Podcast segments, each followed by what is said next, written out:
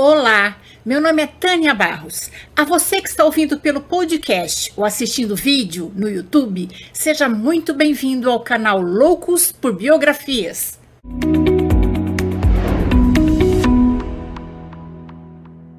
E se você é novo por aqui, convido você a se inscrever no canal. E se gostar deste vídeo, deixe seu like, seu comentário, porque isso ajuda o canal a crescer.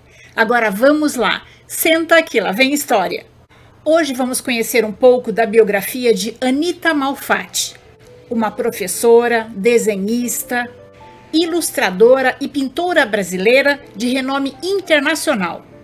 Algumas de suas obras tornaram-se clássicos da pintura moderna. Sua polêmica exposição de 1917 foi um marco para a renovação das artes plásticas no Brasil e culminou na Semana da Arte Moderna de 1922, que este ano completa 100 anos e deu origem ao modernismo no Brasil. Mais uma brasileira que vale a pena conhecermos a história. Anita Catarina Malfatti nasceu no dia 2 de dezembro de 1889, em São Paulo, 17 dias após a proclamação da República foi a segunda filha do engenheiro italiano Samuel Malfatti e da norte-americana Elizabeth Krug.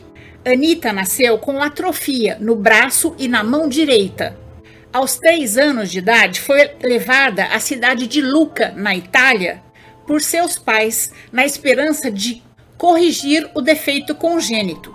Mas não houve jeito, e Anita teve que se adaptar à sua deficiência.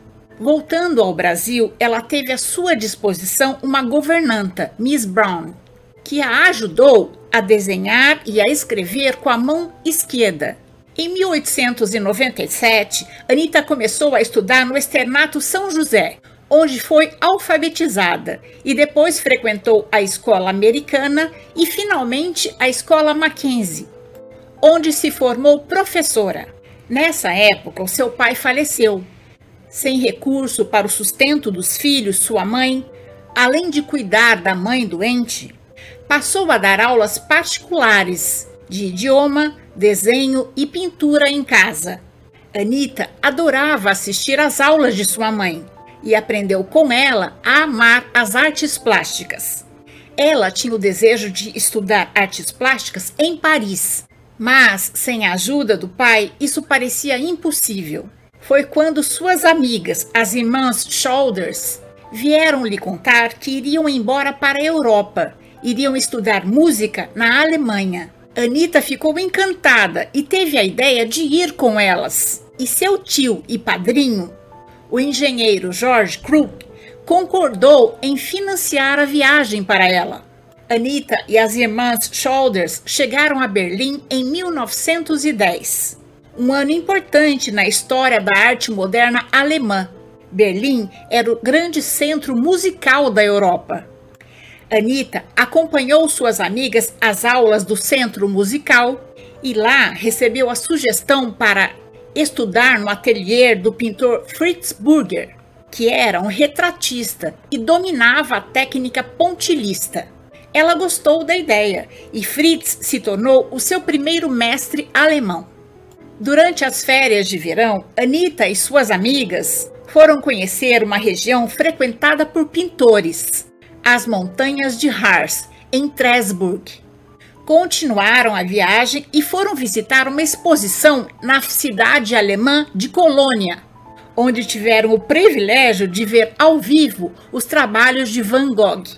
Anita ainda teve aulas com Lovis Corinth, ainda mais conhecido que Fritz Burger Alguns anos antes, Corinth tinha sofrido um AVC e, como sequela, tal como Anita, ele tinha dificuldade motora com a mão direita.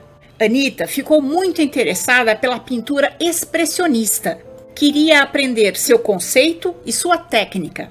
O expressionismo é um movimento artístico cultural de vanguarda e estava ganhando força na Alemanha naquela época. Em 1913, Anita passou a ter aulas com o professor Ernest Bishop, que era da mesma escola de Corinth.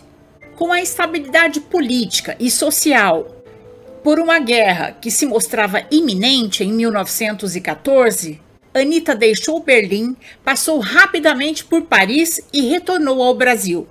Ela estava então com 24 anos, tinha passado quatro anos estudando na Europa, mas ainda tinha o desejo de voltar para concluir seus estudos. Sem condições financeiras para isso, tentou pleitear uma bolsa de estudos junto ao Pensionato Artístico do Estado de São Paulo. Por essa razão, montou no dia 23 de maio de 1914 uma exposição com obras de sua autoria na Casa Mapping. A exposição ficou aberta até meados de junho, sem grandes destaques. O senador José de Freitas Vale foi à exposição e dependia dele a concessão da bolsa. Mas ele não gostou das obras de Anitta e chegou a criticá-la publicamente. Independente da opinião do senador, a bolsa não seria concedida, porque chegaram notícias da Europa que a Primeira Guerra Mundial estava para ter início e o pensionato cancelou a bolsa. Mais uma vez, seu padrinho e tio veio ao seu auxílio e concordou em financiar mais essa viagem. Anita embarcou para os Estados Unidos em 1915. Foi estudar na tradicional Art Students em Nova York. Nessa escola, Anita ia de um professor a outro na tentativa de encontrar o seu caminho na pintura. Após três meses de estudo, Anita ficou sabendo de um professor que deixava os alunos pintarem à vontade. Ele lecionava na Independent School e se chamava Homer Bros. Ela então continuou apenas os estudos de gravura na Art Students e passou a estudar pintura com Homer Bros. Nas férias de verão, Homer Boss levou seus alunos para pintar na costa do Maine, na ilha de Monhegan, um estado litorâneo fronteira com o Canadá, que era há muito tempo refúgio dos artistas. Foi nessa ilha que Anita pintou, entre outras, a famosa paisagem intitulada O Farol. Foi também nessa fase que ela pintou seus quadros mais brilhantes. Passado o verão, em 1916, Anitta retornou ao Brasil. Em 1917, promoveu sua segunda exposição no Brasil, com 53 obras. Entre elas, algumas se tornaram clássicos da pintura moderna, como A Estudante Russa, O Homem Amarelo e A Mulher de Cabelo Verde. O escritor Monteiro Lobato, então crítico de arte do jornal O Estado de São Paulo, publicou um artigo intitulado Paranoia ou Mistificação? Era uma crítica dura à amostra expressionista de Anita Malfatti. A primeira consequência dessa hostilidade foi sentida no bolso. Cinco das oito telas que ela tinha vendido na exposição foram devolvidas. Com o decorrer das semanas, havia tal ódio geral que um visitante da exposição ameaçou destruir os quadros de Anita a bengalada. O escritor Oswald de Andrade saiu em defesa de Anita no Jornal do Comércio. Mas a notícia boa é que essa crítica e toda a confusão que ela gerou serviu de estopim para o movimento modernista no Brasil, que este ano completa 100 anos. Anita ficou arrasada e deixou de pintar por mais de um ano. Só em meados de 1919, ela voltou a estudar com o pintor acadêmico Pedro Alexandrino e com o professor alemão George Fischer. Foi nessa época que Tarsila do Amaral e Anita Malfatti se conheceram. Elas tinham aulas com os mesmos professores e se tornaram grandes amigas. Seu tio, padrinho e benfeitor, George Krug, faleceu e Anita precisou buscar caminhos para vender suas obras. Pedro Alexandrino, que era um pintor de renome, vendia com facilidade suas telas. Após o recesso natural, a Semana de Arte Moderna mais uma vez movimentou a vida paulistana e Anita participou com 22 trabalhos uma vez que o círculo modernista vinha de encontro às suas aspirações. Anitta integrou o Grupo dos Cinco da Arte Moderna Brasileira, composto por Anita Malfatti, Tarsila do Amaral, Menotti Del Piccia, Oswald de Andrade e Mário de Andrade. O grupo dos cinco defendia as ideias da Semana de Arte Moderna e tomou a frente do movimento modernista no Brasil.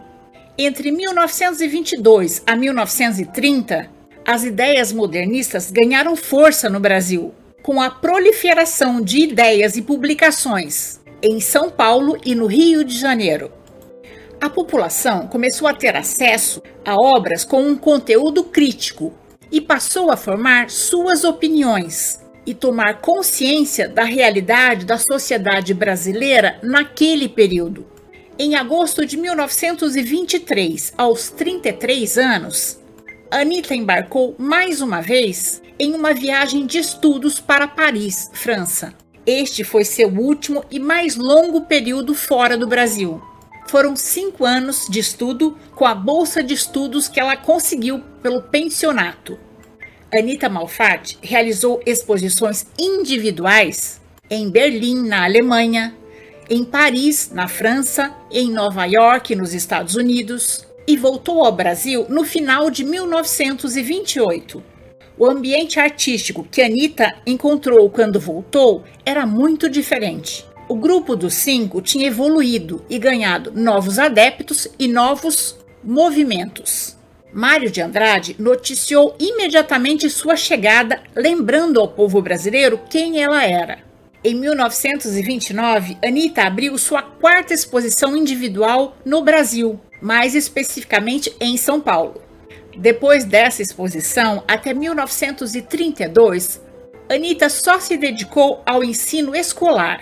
Ministrou aulas na Escola Normal Americana e na Escola Normal do Mackenzie, escolas que anteriormente ela tinha estudado.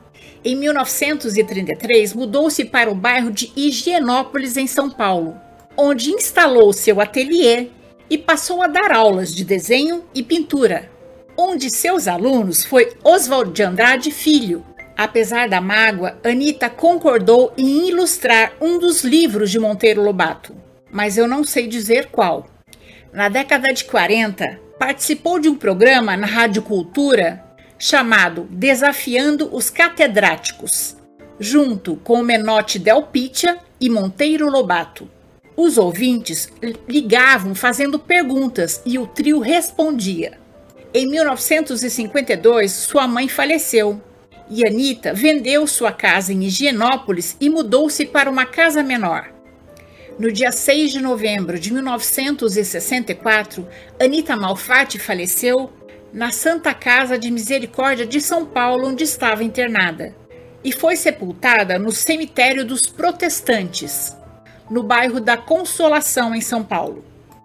Anita Malfatti é uma das maiores pintoras brasileiras. Seus quadros estão expostos nos principais museus do Brasil.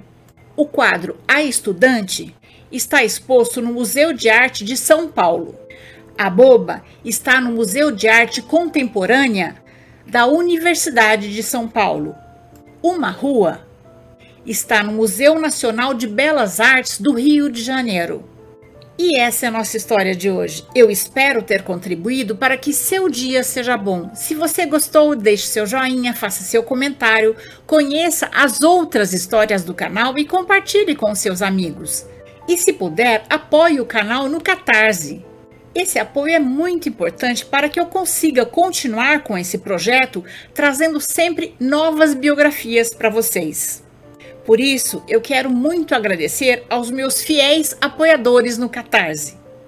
Encontro vocês na próxima biografia do canal. Pessoal, só dando uma explicação.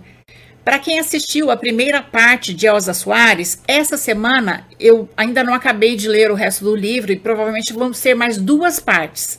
Então, como está perto da Semana de Arte Moderna, do centenário da Semana de Arte Moderna, eu tive que regravar Anitta Malfatti e a semana que vem vou regravar Tarsila do Amaral para compor uh, o cenário nacional. Tá bom? Então, daqui duas semanas teremos a segunda parte e depois a terceira parte de Elza Soares. Até mais!